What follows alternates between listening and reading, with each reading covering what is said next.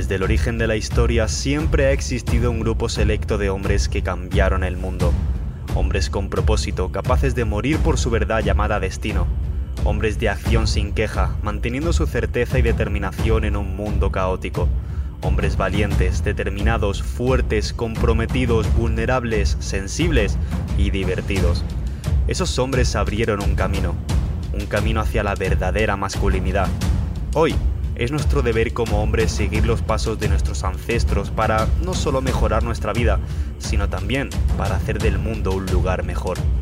Bienvenido al viaje hacia tu auténtica masculinidad. Bienvenido a Huella de Hombre. En este podcast quiero traerte algo especial porque no voy a ser yo la persona que aporte las ideas, sino que esta idea que te voy a comentar está sacada literalmente de un libro que me estoy leyendo ahora. Es uno de, los libros preferidos que tengo ahora mismo para, para, el tema de masculinidad.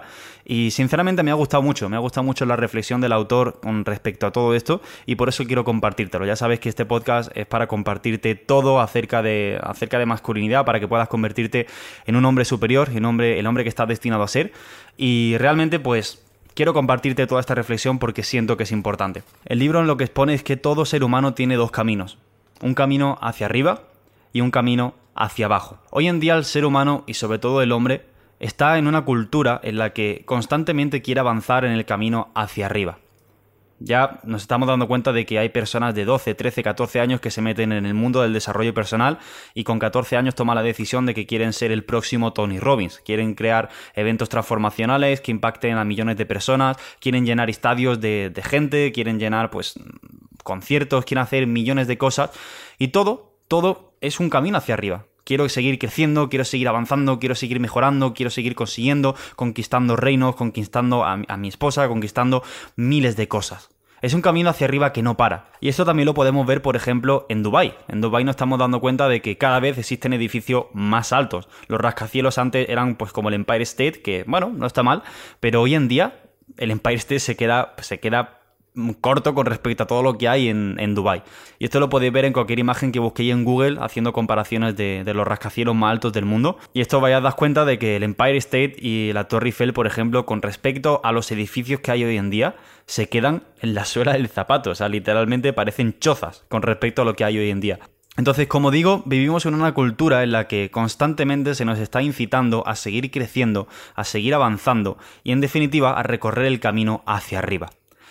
Pero realmente luego, como te he dicho, existe otro camino, que es el camino hacia abajo. Y el camino hacia abajo realmente es el camino que propone este libro. Y es más, como te he dicho, no quiero darte yo la idea, sino que quiero leerte exactamente pues ciertas cosas que he estado subrayando acerca de, de todo esto, para que entiendas exactamente cuál es este camino y a partir de ahí quiero hacer yo mi propia reflexión final. En el libro dice así, el camino al descenso conduce a la oscuridad, a la noche oscura del alma, a las sombras de la existencia nos lleva a nuestro propio dolor, a nuestra ansia de poder, a nuestra vulnerabilidad y destrucción. Son los aspectos de nosotros mismos que preferimos no conocer. Tras el dolor hay compasión, tras la destrucción hay sincera decisión y pasión. Tras lo animal se encuentra el acceso a nuestras propias capacidades instintivas y creativas. El viaje hacia abajo, por ejemplo, se hacía antes en el contexto de la tribu, el joven descendía a su propia alma para comprender su papel en el mundo y sentir compasión por lo que le rodeaba. El tutor o chamán lo dirigía a través del dolor, que a menudo se simbolizaba por un dolor físico causado por las pruebas que se realizaban durante la iniciación. Hoy en día vivimos en una cultura en la que la relación con lo terrenal ha desaparecido, donde la persona ha ascendido a gran altura, pero ya no siente sus propias raíces, las raíces de sus antepasados, de los árboles, de los animales, de las plantas, del aire y del agua. Sin estas raíces nos secamos y perdemos nuestro aliento. Antes de elevarnos a un estado superior de evolución, tendremos que descender al dolor, tanto individual como colectivo, de nuestra sociedad. Tendremos que afrontar una a una todas las penalidades acumuladas en guerras con soberbia y abuso de poder, y así dejaremos libre el camino para nuestra propia supervivencia. Esto es exactamente lo que dice el libro que me estoy leyendo actualmente con respecto a la masculinidad. Y tiene toda la razón del mundo. Hoy en día vivimos en esta cultura en la que queremos ascender, queremos conseguir grandes cosas, queremos conseguir grandes logros, grandes hitos en nuestra vida. Pero ¿dónde se queda ese camino hacia abajo? ¿Dónde se queda ese camino de entrar en nuestra parte profunda? Hay muchas personas que a lo largo de su vida van consiguiendo grandes hitos, van consiguiendo grandes cosas, grandes eh, hazañas, grandes sueños, pero aún así, por mucho que consiguen, sigue sintiendo un vacío existencial. Y este vacío es provocado por no hacer el camino hacia lo profundo, el camino hacia abajo. Como dice este libro, el camino al descenso conduce a la oscuridad, a la noche oscura del alma, a las sombras de la existencia.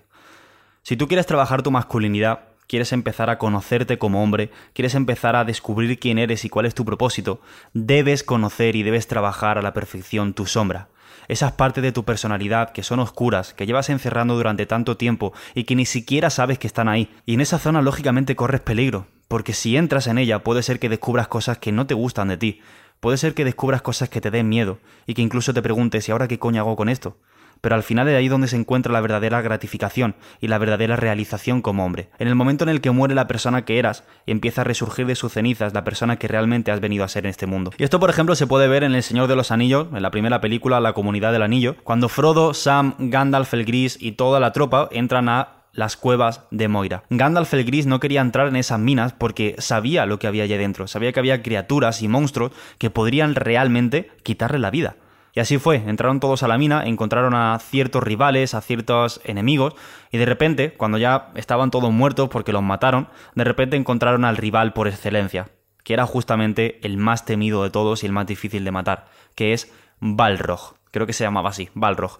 Y al final esto se puede interpretar como eso como el camino hacia lo profundo. En el momento en el que tú tomas la decisión de entrar en ti, en el momento en que tomas la decisión de, entrar en lo profundo, vas a encontrarte diferentes enemigos, como por ejemplo tu ego. Vas a encontrarte partes profundas de ti que no te gusten y tengas que confrontarlas, porque a partir de ese momento, en el momento en el que tú superes todo eso, vas a poder resurgir como persona. Y en este caso en la película se ve como Gandalf el gris cae rendido ante Balrog y todo el mundo pensaba que estaba muerto cuando realmente no era así, sino que simplemente tuvo que meterse aún más profundo para poder matar a esa criatura y de repente convertirse en el verdadero Sauron en lo que Sauron debería haberse convertido, y de hecho Gandalf lo dice así, yo soy ahora mismo lo que Sauron tendría que ser, pero como él tomó la decisión de hacer el camino hacia arriba y no hacer el camino hacia abajo antes de tomar el camino hacia arriba, pues obviamente no, no está tan evolucionado como yo.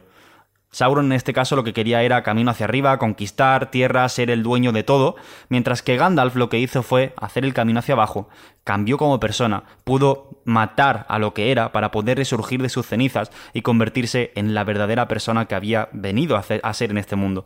Y de repente todo lo grisáceo que era Gandalf de repente se convierte en luz, porque en el momento en el que tú das luz a la oscuridad, no puede haber más oscuridad dentro tuya, no puede haber más mal dentro tuya. Y sobre todo esto lo puedes, lo puedes asemejar mucho con el ego. El ego, por así decirlo, es el guardián de lo oscuro, el guardián de tu sombra. En el momento en el que tú eres capaz de superar al ego, matar al ego y poner luz dentro de la sombra, a partir de ese momento tu ego se va a la mierda, no vuelve a aparecer y te conviertes en una persona que es esencia pura, que es justamente lo que simboliza el blanco de Gandalf, la esencia pura de haber encontrado la persona que realmente es y haber trabajado con su sombra y haberla destruido. Entonces, en este episodio, si te das cuenta, he utilizado una película para poder describirte todo eso. Y, quiero decirte que van a, van a, venir seguramente mucho más episodios donde compare películas con, la vida real, donde utilice la mitología también para trabajar todo esto, porque realmente soy un aficionado de todo esto. Todo lo que viene a partir de ahora, ya no solo en Huella de Hombres, sino también en todos los retiros que hagamos, en los talleres, tanto presenciales como virtuales, en, en los retos, en, pues en definitiva, todo lo que voy a traer a partir de ahora, que, bueno, no quiero hablarte de nada todavía porque no puedo, pero pero, tengo mucha ganas de lanzarlo. Todo lo que voy a traer es una metodología revolucionaria donde trabajamos en base a la mitología, donde trabajamos en base al cine y sobre todo también en base a la teoría de los arquetipos de Jung. Así que quería comentarte esto un poco por encima porque no puedo hablar de mucho de todo lo que se va a venir, pero sí que quiero ir dejándote un poco con la miel en los labios para que vayas haciéndote el cuerpo y que vayas haciéndote la idea de, todo lo que se viene.